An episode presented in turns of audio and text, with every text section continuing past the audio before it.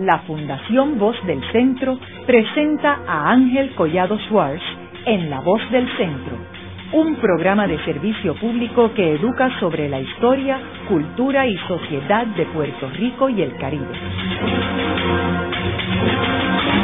Saludos a todos. El programa de hoy está titulado Luis Muñoz Rivera y su ideario soberanista. Hoy tenemos como nuestro invitado al doctor José A. Calderón Rivera, quien es profesor de Historia en la Universidad del Turabo en Caguas y en el programa graduado de Historia de la Universidad Interamericana, y quien es autor de un libro recién publicado y titulado La pluma como arma, la construcción de la identidad nacional de Luis Muñoz Rivera. José, me gustaría comenzar el programa proveyéndole unos antecedentes a nuestros radioescuchas sobre Muñoz Rivera. Quiero mencionarle a los radioescuchas que hay otros programas que hemos hecho anteriormente, Luis Muñoz Rivera, que están en el portal de La Voz del Centro. Pero brevemente, danos un, trasfondo del personaje Luis Muñoz Rivera. Sí, muy bien. Antes que nada, gracias por la invitación. Es un honor para mí estar en este programa que definitivamente lo valoro muchísimo. No es fácil hablar de Luis Muñoz Rivera después de haber estado investigando esta figura por tanto tiempo. Pero vamos a hacer un pequeño recuento como lo pides. ¿no? Luis Muñoz Rivera es este personaje tan importante en la historia nuestra, la historia política de Puerto Rico del siglo XIX, finales del siglo XIX, principios del siglo XX, que nace en Barranquitas de una familia acomodada, podríamos decir. Durante sus primeros años se dedica a prepararse en las instituciones educativas de, Barranquita. Su padre era un comerciante eh, y funcionario también del gobierno. El padre siempre quería que él fuese comerciante también. O sea, cuando él manifestaba interés en seguir estudios, el padre no, no lo estimulaba. Le decía que tenía que buscar los negocios porque la pobreza era una mala consejera. O sea, él entendía que el fruto del comercio era la alternativa que había en Puerto Rico para la clase dirigente criolla poder fortalecerse, crecer, ¿no? Y un poco eso podríamos decir que era realidad, ¿no? El Puerto Rico del siglo XIX ya era un Puerto Rico donde había un grupo significativo de criollos, eh, personas puertorriqueñas, que comenzaban a ser parte de las estructuras económicas del país y todo aquel que había estado involucrado en ese grupo un poco pues quería que sus hijos también siguieran esa línea. Bueno, estudia, este, un autodidacta, un lector voraz, allá aprende el francés, le encantaba la literatura, comienza a escribir poesía desde muy temprano en su vida, y una poesía que en el libro exploro porque es una poesía que tiene un corte revolucionario. Desde muy niños se incorpora también en la lucha política, tal vez alentado por un, tío que, que sí eh, era más liberal que su padre. Su padre era conservador, muy conservador, aunque respetaba siempre las posturas de su hijo. Poco a poco, ¿no? Se va, va incursionando en esa élite puertorriqueña de, de la época, tanto en el campo literario como en el campo político, hasta que llega el momento que decide fundar un periódico, La Democracia, que le sirve como su tribuna para presentar sus posturas eh, especialmente políticas y sobre todo para llevar dirigir una lucha hacia la autonomía de Puerto Rico, como él llamaba, pero en evolución hacia el final, el camino final que prefería, que era la independencia de Puerto Rico, o la soberanía, como quisiéramos eh, llamarlo. ¿Qué relación él tenía con los otros líderes políticos de esa época? Por ejemplo, el caso de Ramón Emeterio Betances o este Eugenio María de Hostos, con esos dos casos específicos no encuentro que haya tenido realmente una relación así directa. Sí, con otros, pero la figura de Betance y de Hostos, y es obvio, por, por ellos estar la mayor parte del tiempo fuera del país, él sale de Puerto Rico en unos momentos hacia España, ya maduro en la política, y luego, como todos sabemos, a Estados Unidos, especialmente a asumir la comisaría de Puerto Rico, no en Washington pero en esos años de formación, realmente él no sale de Puerto Rico, no sale mucho de Puerto Rico. Por otro lado, tanto Hostos como Betances pasaban la mayor parte de su tiempo fuera del país. Estaban en el exilio y no podían regresar a Puerto Rico. Ahora, no hay ninguna evidencia de alguna correspondencia entre ellos, José. Yo no, no, encontré, no encontré. Muñoz Rivera presenta el pacto con Sagasta después de su participación en la democracia. Bueno, no realmente. El pacto con Sagasta, él lo viene presentando desde mucho antes. Yo entiendo que la democracia le sirve como herramienta para la publicidad, ¿no? Para el pacto, pero él definitivamente esa idea la, la, estaba acariciando desde, mucho, mucho tiempo antes, me parece a mí, ¿no? Claro, los años donde la lucha eh, del pacto se, se vuelven más, eh, más violentos, por decirlo de una manera, son a finales de la década. Pero entiendo, y por mi lectura, que eh, la idea de pactar, no necesariamente con Sagasta, de pactar con una entidad o con una institución política española ya la, la tenía de mucho tiempo anterior. Porque realmente lo de Sagasta se da porque entiende que Sagasta era la mejor alternativa. Y de hecho no era Muñoz nada más, en Puerto Rico se discutía, especialmente en el sector autonomista, se discutía esa posibilidad de mucho tiempo antes. ¿No había un elemento de oportunismo político en ese pacto? Definitivamente, claro que sí. Y de ahí surge el rompimiento con Barbosa. Sí, mira, el, el rompimiento con Barbosa se da más que por oportunismo, por ideología. O sea, Barbosa y el grupo que representaba, claro, miembros del, partido eh, autonomista, pensaban que si se iba a hacer un pacto con una organización, con una institución, con un partido español, ese partido debería ser eh, republicano. un partido que defendiese las ideas republicanas cuando Muñoz presenta la alternativa de Sagasta, obviamente monárquico, ellos no lo aceptan. de ahí es que sale el, célebre artículo que él escribe, ni republicanos ni monárquicos puertorriqueños. Muñoz le decía, mira, pero es que si yo puedo alcanzar la autonomía con los monárquicos, ¿por qué no? Él presentaba la discusión, decía, mira, pactar con los republicanos que en este momento no tienen posibilidad de asumir el poder en España, me parece que es un ejercicio inútil los monárquicos, especialmente Sagasta, tienen la oportunidad, compartimos con Sagasta. Y ahí es cuando entonces Barbosa no acepta definitivamente la propuesta y, se sale del partido. Luego que se pacta y se crea la Carta Autonómica del 1897, él asume el liderato en el 1898, ¿verdad? Semanas antes de la invasión de los Estados Unidos. Ahora, él asume la posición de una especie de primer ministro, algunas personas le llaman primer ministro. Por ejemplo, Trias Monge le dice que es el primer y el único primer ministro de Puerto Rico. Secretario de Gobernación, presidente del, Consejo mm, Gabinete Autonómico, ¿no? sé, es cuestión de definición está En tu investigación, ¿qué tú pudiste indagar en términos de ese periodo que él estuvo dirigiendo el gobierno de Puerto Rico? Antes que eso, me parece que es muy importante el año 1897, eh, que es el año donde se dan las negociaciones para llegar a, la Carta Autonómica. Ese es un año eh, vital, que yo creo que en Puerto Rico hay que estudiarlo más.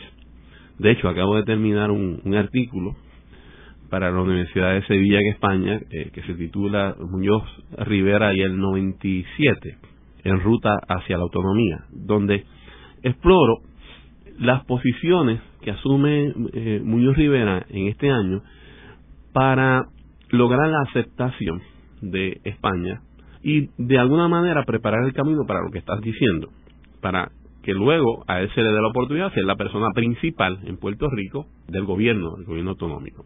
Cuando él, ya en el 97, el pacto está concretado, como todos sabemos, muere eh, Cánovas del Castillo y la reina, la regente, llama a eh, Sagasta al poder.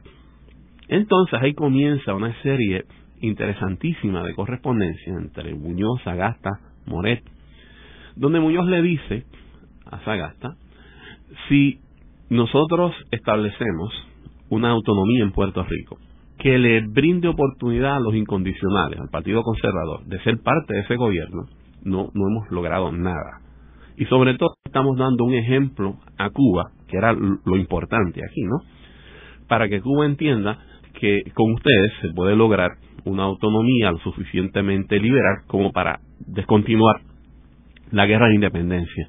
Porque Muñoz fue muy hábil en esas negociaciones y se presentaba a sí mismo y a su partido, el Partido eh, Liberal, como la solución para España. Es decir, si ustedes me colocan como punta de lanza en el gobierno, si ustedes me dan a mí la autoridad para yo dirigir de alguna manera ese gobierno autonómico, les garantizo que Puerto Rico va a ser un ejemplo importante de que Cuba va a imitar y esas son las mejores posibilidades que tienen ustedes de tener la guerra de independencia cubana.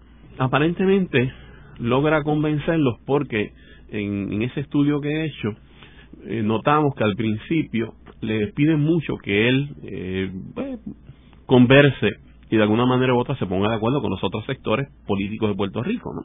Me refiero a los eh, incondicionales o conservadores y también al sector del Partido Autonomista que se haya separado. Recuerda que Muñoz representa ahora una parte del autonomismo puertorriqueño. Barbosa, como señalaba antes, se había eh, separado y había formado el partido puro ortodoxo, autonomista puro ortodoxo. Bueno, bajo esas circunstancias entonces, Muñoz recibe, esto es muy interesante, la autoridad de ser la persona más importante en la política puertorriqueña. El gobernador de entonces, el gobernador Marín, que era un enemigo de Muñoz terrible, se ve obligado porque Sagasta le escribe directamente a Marín una carta y le dice tienes que reunirte con todos los líderes puertorriqueños y con Muñoz Rivera. Y le dice a Muñoz Rivera que él va a ser la persona con quien tú vas a consultar para los nombramientos políticos y para las decisiones importantes del gobierno. Así comienza todo. Entonces esa reunión se da y es interesante porque Marín en esa reunión le dice al líder, a, los otros líderes, ¿no? Hasta ahora, especialmente a los incondicionales, hasta ahora yo he contado con ustedes, pero de ahora en adelante tengo órdenes de parte de Sagasta de contar con Luis Muñoz Rivera. Y les dice, pueden salir, todos los demás se van. Muñoz se levanta para sí, usted no se puede ir. Usted y yo tenemos mucho que hablar, porque de ahora en adelante todo lo que yo haga lo tengo que consultar con usted. Eso es en el 97. Claro, cuando ya llega al poder Sagasta y cuando ya este, se firma ¿verdad? el famoso decreto y se tiene la famosa carta autonómica que de hecho, y muy interesante, él había recibido, me refiero al gobernador, había recibido un cablegrama con el contenido de los artículos, ¿no? Y se los lee personalmente a Muñoz en esa reunión. Eh, o sea, Muñoz se entera privilegiadamente del contenido de esa autonomía vía el gobernador su, su enemigo, podríamos decir, ¿verdad? Una especie de, hasta de humillación para él esto. Me refiero, claro, al gobernador Marín. Claro, eso es importante para entender lo que ocurre luego. Cuando se forma el gabinete autonómico, entonces, Muñoz, secretario de la gobernación, podríamos llamarlo, no sé el título que le queramos dar, se convierte en el líder. Claro, el gobernador iba a ser nombrado por España, iba a ser un español, eso eso es lógico. Pero es la persona que más influye en la política puertorriqueña, salvo el gobernador de turno. Lo que ocurre con esto es que fue tan efímero, fue tan breve, que no logramos ver cuál hubiese sido el alcance de ese tipo de gobierno, ¿no? Porque como todos sabemos, ya para el verano de ese mismo año, Puerto Rico dejó de estar bajo la tutela de la metrópoli española. ¿Cuántos meses es que duró? La carta se firma en el 97, no, más, noviembre más o menos, llega a Puerto Rico las noticias, puedo estar errado por, por unos días, qué sé yo.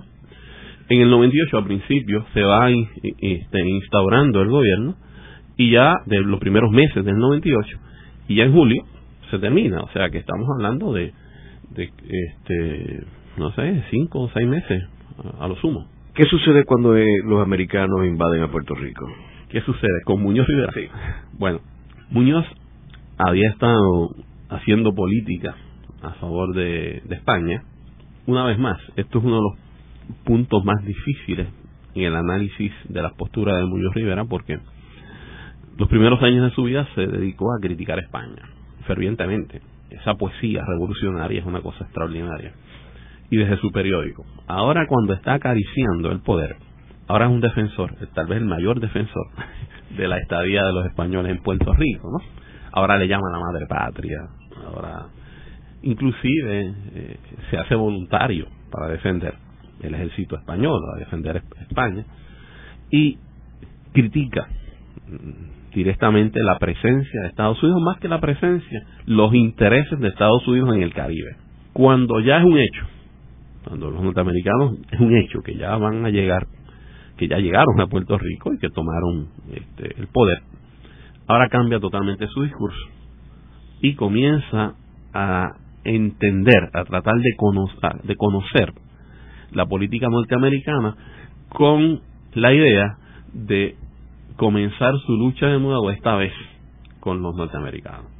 Hace un viaje muy importante a Estados Unidos y cuando regresa llega anonadado. Eh, cuando regresa viene con una definición de lo que son los Estados Unidos, una definición totalmente incorrecta. Él dice, los norteamericanos son una unión de repúblicas. El federalismo norteamericano es una unión de repúblicas. Así lo define. Y evidentemente dice, a una de esas repúblicas debemos de, aspirar nosotros, de ser una de esas repúblicas, porque las entendía como repúblicas soberanas. Entonces de momento dice, bueno, pues aquí está mi, aquí está la solución de mi problema. O sea, yo, nosotros podemos ser una de esas repúblicas y alcanzar la soberanía de esa manera. Esa es su primera impresión de los norteamericanos. Equivocada, pero cuando uno lo analiza bien, ¿por qué tenía que tener otra definición? O sea, el federalismo norteamericano era totalmente desconocido para él. Entonces no tenía las herramientas para hacer una definición mucho más apropiada. Además de que llega, como lo dije, eh, deslumbrado, ¿verdad? Por lo que ve en Estados Unidos, el progreso especialmente. Y estamos hablando también de una persona que es un líder, es un líder político, pero también un líder del sector comerciante del país, de la élite criolla, del sector hacendado, que evidentemente ese progreso económico que ve le es muy llamativo, claro. Él piensa que tal vez el grupo que representa pueda aspirar a alcanzar ese mismo nivel de, progreso económico, esa misma fortaleza económica que vio en, los Estados Unidos. Y ahí incluye el personaje Giorgetti, por ejemplo, que era un hacendado muy rico y quien él era mantenía una amistad muy estrecha con él. Eh, ahora, en este periodo también es que él publica el periódico eh, bilingüe, el Herald. Sí. sí, porque en esa estrategia de acercarse más a los norteamericanos, pues entonces, luego funda, funda el Puerto Rico eh. Porque tiene una teoría muy interesante y es que para conocer al imperio hay que ser partícipe de las estructuras del imperio. Entonces, siguiendo esa tónica, pues entonces funda este partido, además de que es que le ocurrieron varias cosas que tal vez el tiempo no nos permita, pero este aclarar, eh, sufre un atentado, los talleres de su periódico sufren un atentado, se ve forzado a mudarse a, Caguas por un tiempo. ¿Qué año fue ese? En el periodo este de, de, de la llegada de los norteamericanos, cuando ocurren los ataques, las famosas eh, partidas sediciosas este, y demás. Las turbas republicanas. Las turbas republicanas. Er, eh, sí, más que nada las turbas republicanas. Eh, sus talleres fueron víctimas, evidentemente, pero mm, más que nada por lo que representaba. Y yo creo que también por, por el poder que había adquirido. Su, su periódico es eh, vandalizado y Cagua, siente que está en peligro su seguridad personal, entonces, ¿verdad? Viene este ciclo de fundar otros periódicos, de, de acercarse más a Estados Unidos. Haremos una breve pausa, pero antes los invitamos a adquirir el libro Voces de la Cultura, con 25 entrevistas transmitidas en La Voz del Centro procúrelo en su librería favorita o en nuestro portal.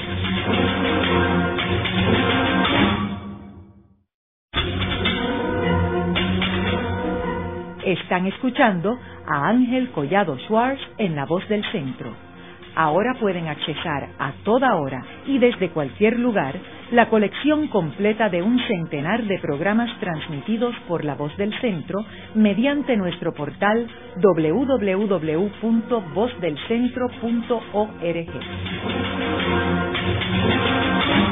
Continuamos con el programa de hoy titulado Luis Muñoz Rivera y su ideario soberanista. Hoy con nuestro invitado, el doctor José A. Calderón Rivera, profesor de Historia de la Universidad del Turabo de Caguas y de la Universidad Interamericana. En el segmento anterior estuvimos hablando sobre Luis Muñoz Rivera y sus inicios en Puerto Rico, que nace en Barranquitas, y luego cómo él se envuelve en un pacto con España, el famoso pacto con Sagasta, donde se consigue la Carta Autonómica de Puerto Rico de 1897 y luego, cuando invaden los Estados Unidos a Puerto Rico en 1898, ¿qué sucede con Luis Muñoz Rivera? Donde el gobierno americano pues establece un gobierno colonial aquí controlado por ellos. Ahora, eh, estábamos hablando de cuando surgen las turbas republicanas y su imprenta sufre unos daños que lo obligan a él primero irse a Caguas y luego me gustaría ya que entráramos en, en su exilio a Nueva York. ¿Qué él hace Nueva York? A Nueva York él va en el 1901, por ahí, especialmente cuando funda el, Puerto Rico Herald, ¿no? Lo comienza interesantemente con un artículo dirigido al presidente McKinley. Y en ese artículo él desarrolla una tesis, una tesis en cierto sentido también la compartió en un momento dado al viso, ¿no? De que Puerto Rico, a la altura de 1898, a la altura de la invasión norteamericana, disfrutaba de una autonomía que fue obstaculizada por eh, la invasión de Estados Unidos. Y que esa autonomía le merecía a Puerto Rico un mejor trato.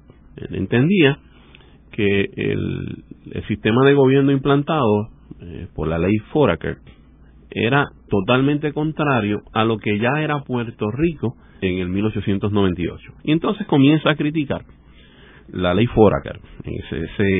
esos primeros artículos son artículos dirigidos en contra de la ley Foraker de una manera eh, bastante, bastante fuerte, ¿no? ¿Qué decía él en contra de la ley Foraker, por ejemplo?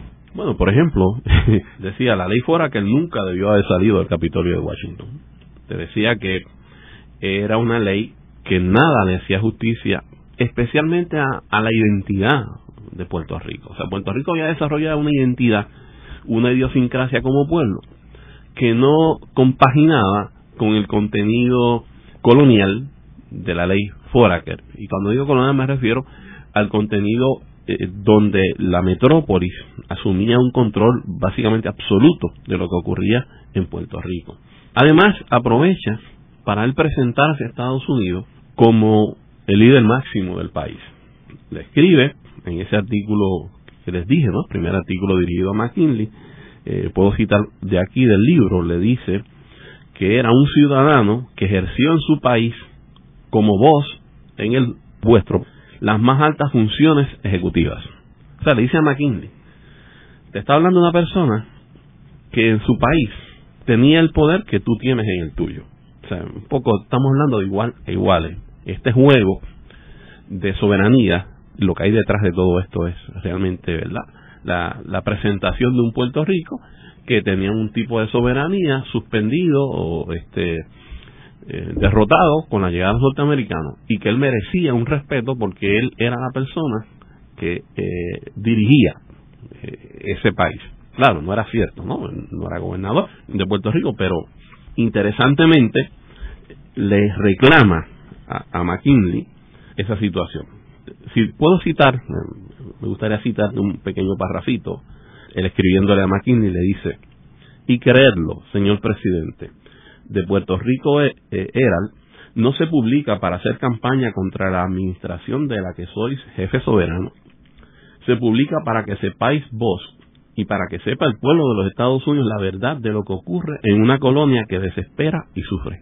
Un poco va eh, anticipando que ese periódico va a ser eh, la voz cantante, la, voz líder de un pueblo, como él decía, desesperado, un pueblo eh, que sufría bajo la, implantación de la ley Foraker y que no de, algún, de manera alguna se iban a, a sentir complacidos con lo que estaba ocurriendo en el país.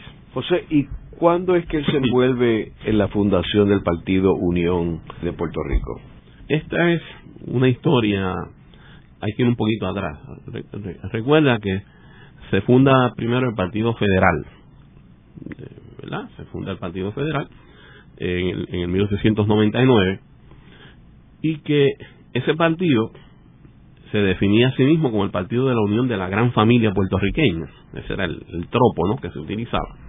Ese partido aglutina a los sectores tal vez más liberales del país, pero poco a poco la plataforma del partido no era suficiente para la lucha autonomista que pretendía hacer Muñoz Rivera, que desde ese momento, bueno, desde antes, la definía, como creo que he mencionado anteriormente, como una especie de evolución. Le decía, la, la soberanía de Puerto Rico se consigue como un proceso de evolución. Primero la autonomía y después la libertad absoluta, la independencia. Y el Partido Federalista no tenía la estructura para lograrlo. Por lo tanto, de ese partido luego surge el Partido Unión de Puerto Rico y claro, el concepto es muy importante porque Muñoz entiende que para poder avanzar necesita de todos los sectores ideológicos puertorriqueños y por lo tanto era muy importante un partido en el cual todos se sintiesen identificados. La palabra unión me parece que fue muy importante y fue clave para que ese partido tuviese éxito. Así que hay que ver ese, el, el Partido Unión de Puerto Rico, hay que verlo como un desarrollo del Partido Federalista. ¿Cómo es que llega a comisionado residente? Con su lucha política y como representante del partido más poderoso, ahora el Partido Unión de Puerto Rico, eh, se da la alternativa en el país de que se brinde una persona, comisionado residente, que verlo como el comisionado residente de hoy día me parece que es un error, ¿no? el concepto es un poco diferente, pero y Muñoz eh, decide ser candidato y evidentemente lo logra, ¿no? siendo el, el líder principal del país, logra que se le considere y se, y se envía a Washington porque una vez más entendía que lograr la autonomía y la soberanía de Puerto Rico era un movimiento que se podía hacer desde la estructura de gobierno eh, de Washington. Así es que el ser comisionado residente realmente le lleva a él a ir a Estados Unidos con la intención de luchar por esa soberanía, pero también hay algo muy importante, de estar cerca de las leyes que se están ventilando, ya para la época se estaba hablando del proyecto Jones, y él le preocupaba mucho lo de la ciudadanía. Eso lo compartía con José de Diego, y podíamos tal vez elaborar un poco luego. Y eh, él no quería porque entendía que la ciudadanía podía llevar a Puerto Rico hacia la estabilidad, hacia la incorporación, y evidentemente eso iba en contra de sus preferencias. Por lo tanto, ir a Washington es muy importante para él eh, defender desde la metrópoli sus posturas políticas. En términos de la ciudadanía, él se oponía, al igual que José Diego, a que se le otorgara la ciudadanía norteamericana a los puertorriqueños, ¿correcto? Eso es totalmente correcto. Y él nunca coqueteó con esa idea. Con la idea de aceptarla. Sí. No, cuando él se vio forzado a aceptarla, y así lo hace saber, ¿no? definitivamente, es que por lógica la ciudadanía se presentaba como un escollo para el desarrollo ricos. Y él lo, lo define de esa manera. Además de que aceptar una ciudadanía sin autonomía, o sea, sin, sin facultades, sin poderes para Puerto Rico, era muy peligroso. En un momento dado dijo, bueno, si tuviese que aceptar esa ciudadanía, la acepto, pero bajo la condición de que Puerto Rico tenga algún tipo de gobierno eh, donde haya más autoridad en la esfera local. José, en el 1909 eh, surge la primera gran confrontación entre Puerto Rico y la metrópoli. ¿Cuál fue su papel en esa crisis, que es la crisis de la huelga legislativa donde no se le aprueba el presupuesto al gobierno de Puerto Rico? Como muy bien señalas, esa huelga, voy a llamar, no, no me gusta mucho usar el concepto, pero la legislatura puertorriqueña tenía, la Cámara de Delegados específicamente, tenía la facultad de aprobar el presupuesto del país. Surge una eh, disputa entre el, el, gobierno y esta, esta entidad, el gobernador y la entidad. Entonces, la, bueno, viene, viene este, esta decisión de no apoyar, de negarse a firmar el presupuesto y Muñoz en ese momento está muy preocupado está preocupado porque entiende que era un momento difícil en las negociaciones, estamos hablando de 1909, un momento muy difícil, podría verse lo que está ocurriendo en Puerto Rico como una posición que le podría perjudicar a él personalmente. Ahora, me, me preguntas cuál fue la, la posición que él asume. Pues mira, él envía una, una proposición, una medida, que tenía realmente unas eh, tres resoluciones que acordaban, por ejemplo, combatir la ley Foraker, también le pedía a la Cámara de Delegados que buscaran una negociación. Estoy dispuesto a acceder al presupuesto si ustedes, por otro lado, defienden la autonomía. O sea, si, si el gobernador en este caso, y claro, Estados Unidos, defiende la autonomía de Puerto Rico. O sea, que él utiliza, presenta un proyecto para que se utilice esta, esta oportunidad como mecanismo de presión a los norteamericanos. Un poco ese es su consejo, ¿verdad?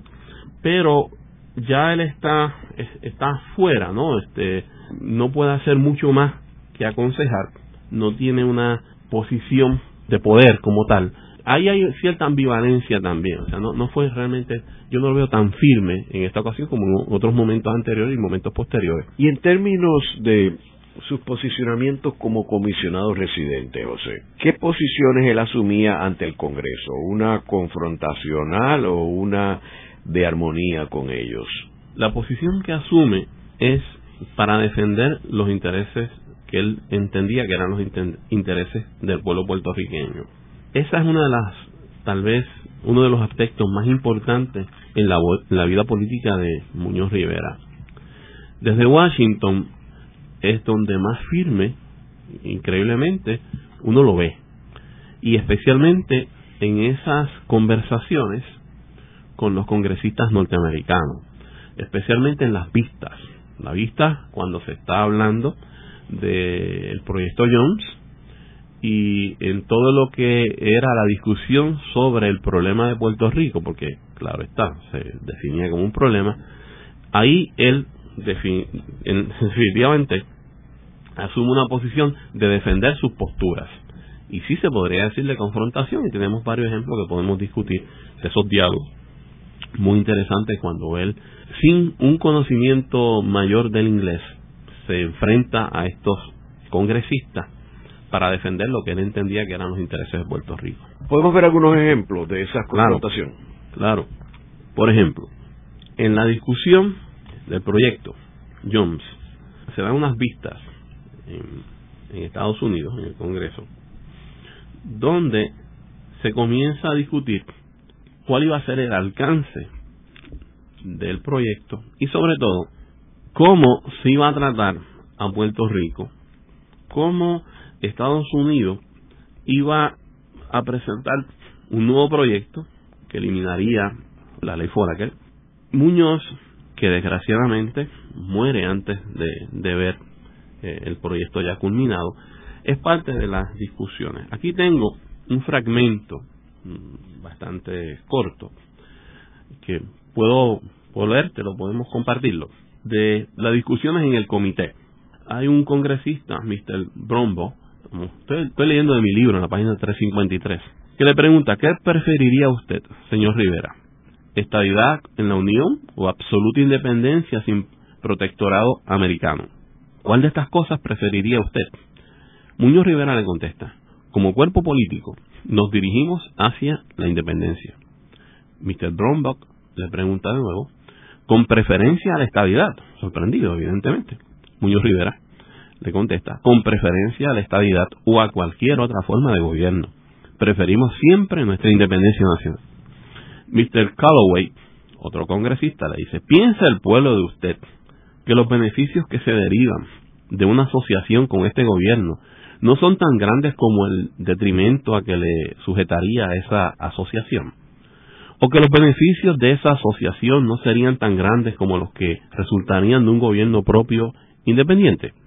Muñoz Rivera le contesta, me doy cuenta muy, muy clara de los beneficios que Puerto Rico derivaría de ser un Estado de la Unión. No pueden compararse con los que derivaría de ser un país independiente. La estabilidad sería más beneficiosa para Puerto Rico. Pero nosotros, usted y yo, no apreciamos la cuestión desde el mismo punto de vista.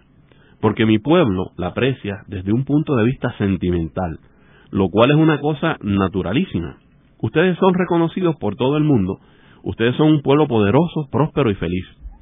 Puerto Rico sería un pueblo pequeño, pobre y débil, pero como una cuestión de sentimiento, el pueblo de Puerto Rico militará siempre a favor de su independencia nacional.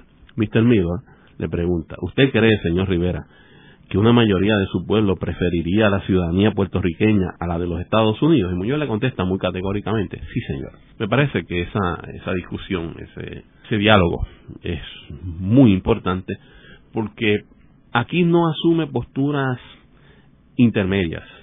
Aquí definitivamente habla, eh, utiliza el concepto de independencia y lo afirma por sobre cualquier otra cosa, cualquier otra fórmula que pudiese Estados Unidos brindarle a Puerto Rico. Luego de la pausa, continuamos con Ángel Collado Schwartz en La Voz del Centro.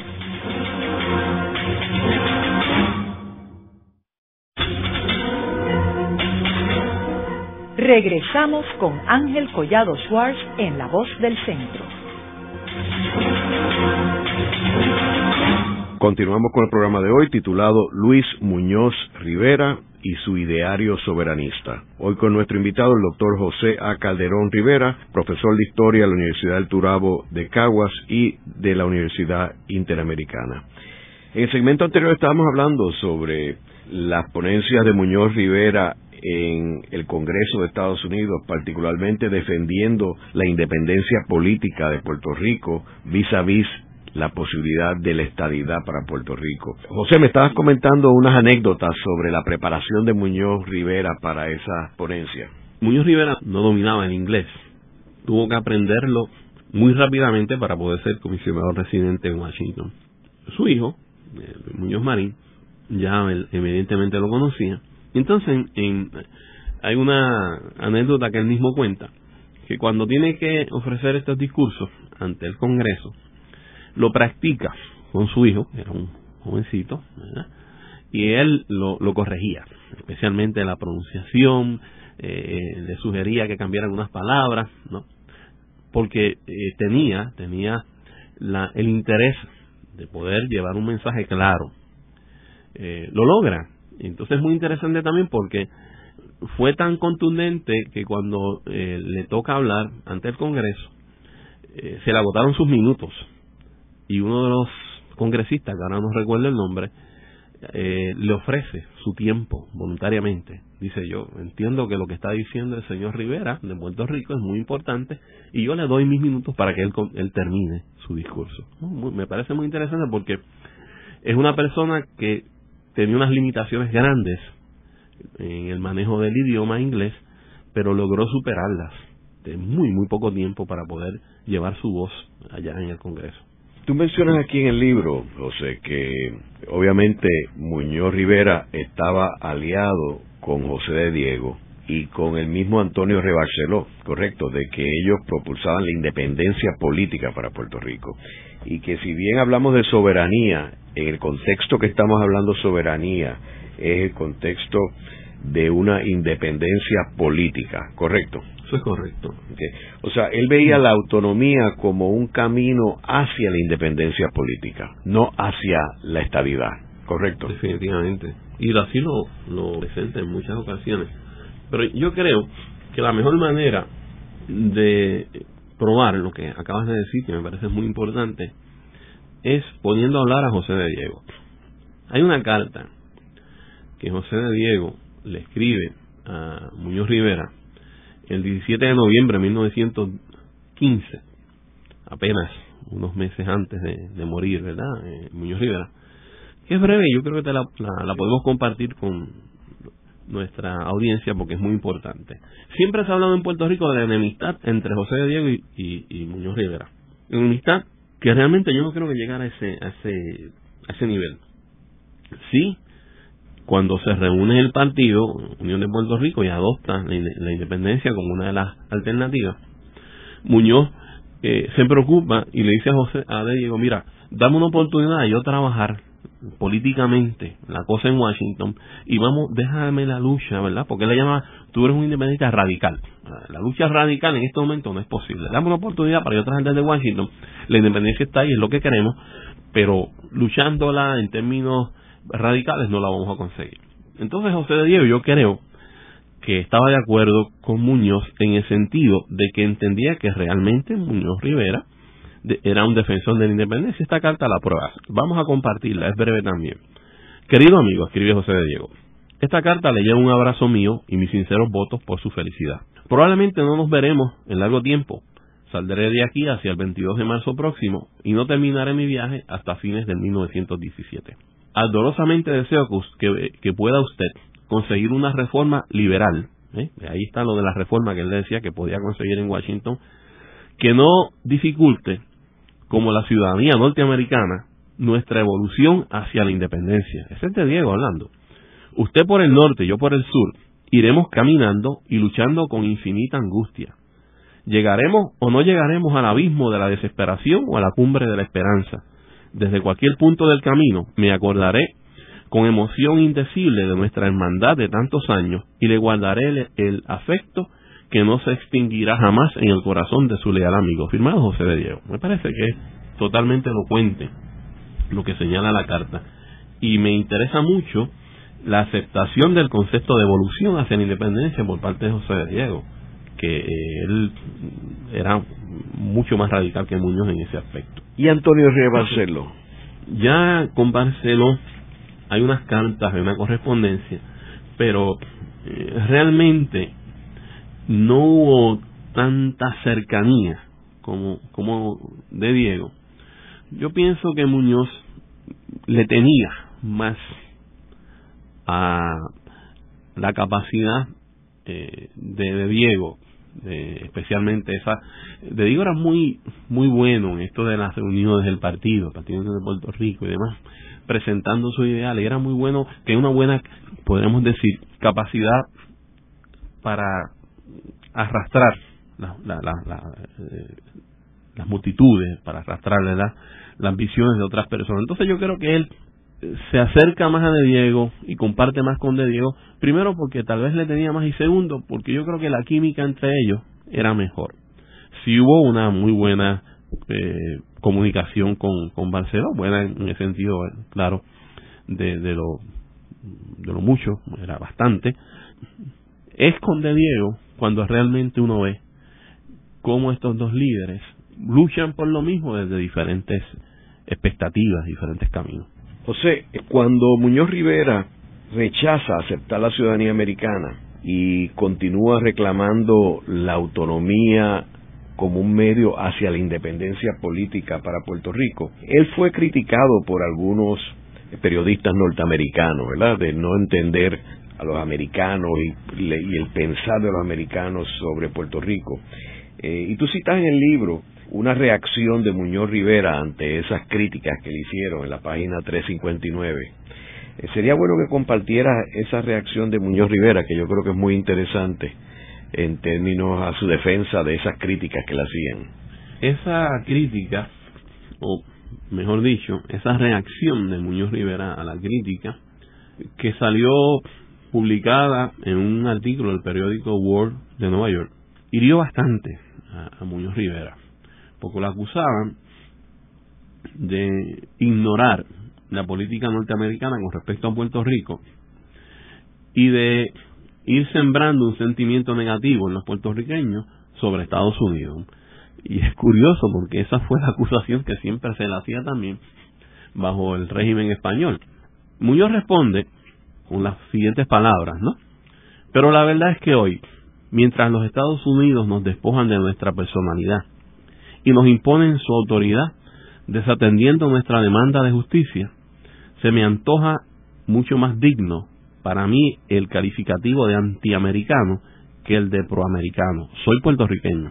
Y resulta lo que resulte, con ser puertorriqueño me basta y con mantener el decoro y el derecho de mi patria.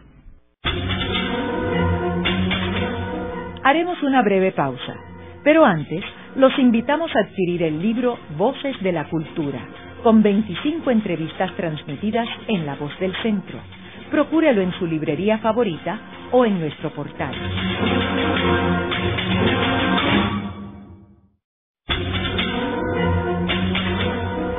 Continuamos con la parte final de La Voz del Centro con Ángel Collado Schwartz.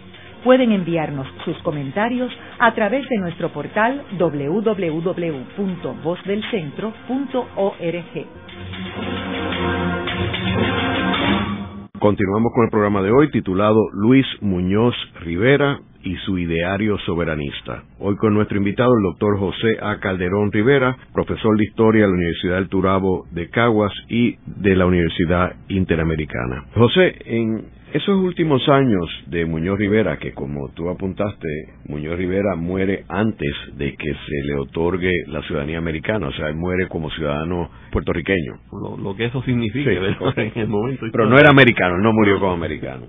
Y él muere a una edad temprana, ¿verdad? A los cincuenta y pico, cincuenta y nueve años, ¿no? Ahora, él obviamente en estos últimos años está frustrado con eh, la falta de desarrollo del estatus político de Puerto Rico, lo que él buscaba la autonomía en camino hacia la soberanía política de Puerto Rico. Háblanos sobre esa frustración de él en esos últimos años. Sí, esa frustración la demuestra, la dirige hacia sus amistades y especialmente hacia las personas más cercanas. Ahorita me preguntaba de su relación con Barceló, pues mira, a una de las primeras personas a quien le demuestra esa frustración es al propio Barceló, el 14 de abril de 1914 le envió una carta donde le dice, nuestro ideal tiene que ser y es la independencia absoluta de la patria. Y le añadía, y no se cumplirá jamás. O sea, ya para 1914, 15, 16, 17, a pesar de mantener la lucha, está demostrando que la, la lucha hacia la independencia es algo que posiblemente no tiene posibilidad, no tiene alguna oportunidad en el discurso de los norteamericanos. Eh, luego, pero es interesante el hecho, eh, Ángel, que eso no es lo que él publica normalmente, eso, eso lo escribe en las cartas. O sea, él, él mantiene el discurso en el periódico bastante esperanzador pero en su interior aparentemente ya la frustración no dominaba. Entonces en esas cartas a sus amigos o a esas personas más cercanas es donde él le, le manifiesta toda esta frustración. ¿Verdad? Esto de nadie sabe de estas luchas, le dice Marcelo, nadie las comprenderá, comprenderá nunca. Ahora, a la vejez, voy a sentir simpatías por los que castigaban mi tierra. A mí me castigan en primer término. O sea, está diciendo, mira, no hay nada más que hacer. Pero es importante, me parece, que antes de morir, unos años antes, participa en la producción de una obra eh, teatral excelente de Luis Lloren Torres, El Grito del Ares se titula. Hay una historia aquí, no sé si tenemos tiempo para compartirla.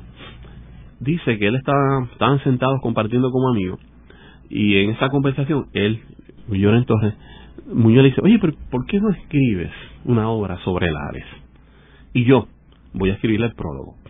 O sea, se ofrece a escribir el prólogo. El personaje, ¿verdad? De Manolo el Leñero. Y ese prólogo es exquisito, porque en ese prólogo él habla de sus ideales y un poco también presenta el fruto de esa frustración. ¿verdad? Está discutido en el libro se presenta como una especie de expiación. ¿verdad?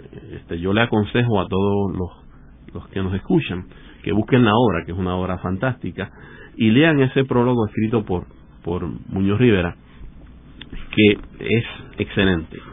No tenemos el tiempo para compartirlo, pero él empieza su, su escrito diciendo, ¿verdad? Vengo de unas cavernas profundas, o sea, vengo básicamente de, la muerte, vengo de, otro lado, vengo, vengo a presentarme tal y como soy. Y me parece a mí que aquí podemos nosotros encontrar la verdadera figura de Muñoz Rivera, porque recuerda que él comenzó su vida pública como escritor y termina, ¿verdad? Es interesante, uno de sus últimos escritos es realmente un documento donde se expresa con toda y absoluta libertad sobre sus ideales políticos. Ese es el valor de esa obra, que repito, sería interesante verla es un proceso interesante, Ángel. De hecho, no sé si tenemos tiempo para compartir también cómo terminamos el texto, porque eh, cuando en una de esas ocasiones él, esto es un ejemplo de lo que yo entiendo que es su lucha, es, es llevado a, ser eh, enjuiciado, eh, pues por manifestarse en contra del gobierno. Lo entrevista el, el, juez presidente, ¿verdad? le pregunta el nombre del procesado, le dice Luis Muñoz Rivera, 42 años de edad, de estado casado, de profesión periodista, vecino de San Juan. ¿Ha sido procesado alguna vez? 42 veces por la libertad de mi patria, por querer hacer patria donde otros querían hacer colonia, 42 veces por estar incondicionalmente al lado del pueblo, cuando otros estaban incondicionalmente al lado del gobierno. El juez presidente le interrumpe y le, y le dice, bueno, bien, por hacer política. Y él le dice, no señor, presidente, por hacer patria. Me parece que, ¿verdad? Ese, ese discurso esa defensa habla por sí sola. Y finalmente, él en su en sus últimos días, que entiendo que murió en la casa de Giorgetti en Santurce, correcto, que era su viejo amigo. Esos días, tú entiendes, basado en tu investigación, que ya él había perdido la esperanza en términos de que los americanos otorgaran más autonomía para Puerto Rico en ese momento. Sí, definitivamente. Yo creo que esa frustración ya alcanzaba un nivel alto, que, verdad que insista, verla desde el punto de vista de su postura en, en este eh, prólogo del grito del Ares, quiero leer otro trozo, Manolo el Leñero, está escribiendo él, dice, oh madre, oh madre mía, oh patria mía, soy tuyo para el estruendo de la lucha, tuyo es mi corazón y mi brazo, tuyo es mi potro y mi machete, te quiero libre, libre, como el pájaro que surca los vientos, como los vientos que se truencan en huracanes que disipan las miasmas, ese, eh, se trueca, perdón. Todos los seres humanos tenemos esta postura de defender nuestros ideales. Muñoz lo defiende por mucho tiempo de su vida. Hubo épocas en que fue más ferviente, hubo épocas en que asumió unas posiciones de, mucho acomodo, pero en esta última etapa de su vida, y guiado por esta gran frustración, Muñoz Rivera entiende que ya no hay oportunidad alguna para lograr la soberanía de Puerto Rico. Y eso le produce una gran, gran frustración que lamentablemente con esa muere, desde mi punto de vista, evidentemente. Aunque continúe respaldando la soberanía para Puerto Rico.